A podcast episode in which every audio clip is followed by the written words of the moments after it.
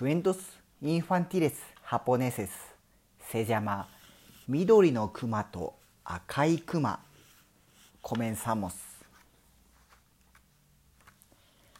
ある丘に緑が大好きなクマが住んでいました緑のクマは毎朝緑の野菜を食べメロンジュースを飲んでいましたある日向かいの丘に赤い家が建ちました緑じゃない家なんて一体誰が住んでいるんだろ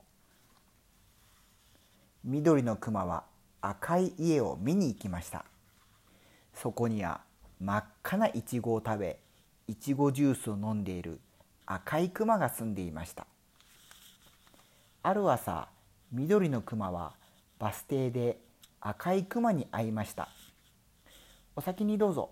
僕は緑のバスを乗りますから赤いクマは先に来た赤いバスに乗りました。町に着くと2人はそれぞれのお気に入りの店で買い物をしました。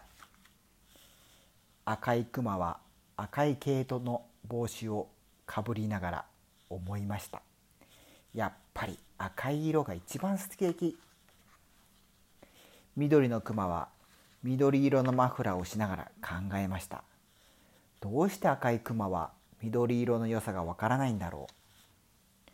その夜とても寒くなり一晩中雪が降りました。あるあある朝目が覚めるとすべてが真っ白。緑のクマが遊んでいると真っ赤な色が目に入ってきました。それは真っ白な世界でひときわ目立つ赤いクマでした。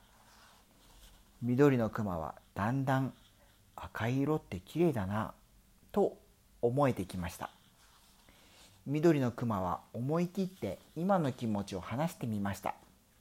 すると赤いクマも私も同じことを思っていたと言いました。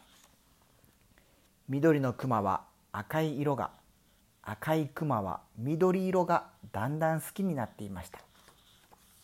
その日赤いクマは緑のクマを食事に招待しました。2人は夜が更けるのを忘れて楽しくおしゃべりしました。春がやってきて2人は丘に新しい家を作り一緒に暮らすことにしました。夏になると丘の緑色は一層濃くなり色鮮やかになります。秋には庭の木に真っ赤なりんごがたくさん実り幸せな気持ちになります。冬が来ました。そしてまたあの日のように雪が降った夜。二人の熊のもとへ白い天使がやってきました。はじめまして。おしまい。